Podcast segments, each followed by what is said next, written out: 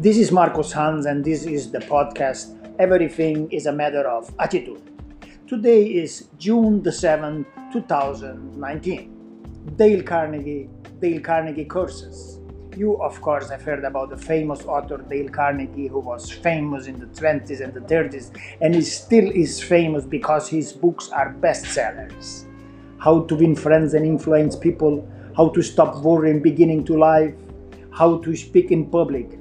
If you haven't taken a Dale Carnegie course, if you haven't submit yourself under the training of on human relations and how to speak in public, you have to do it it will make all the difference. I know how big it goes in your skills. I was uh, instructor of the Dale Carnegie courses for over 10 years and I know how deep they go to help you out.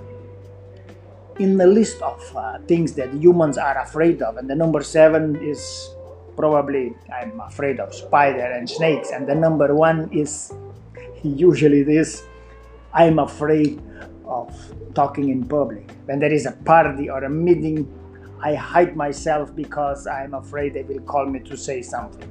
And I say, if you overcome this obstacle, you will be ready to assume bigger challenges in your life because this will grow you inside as you can imagine.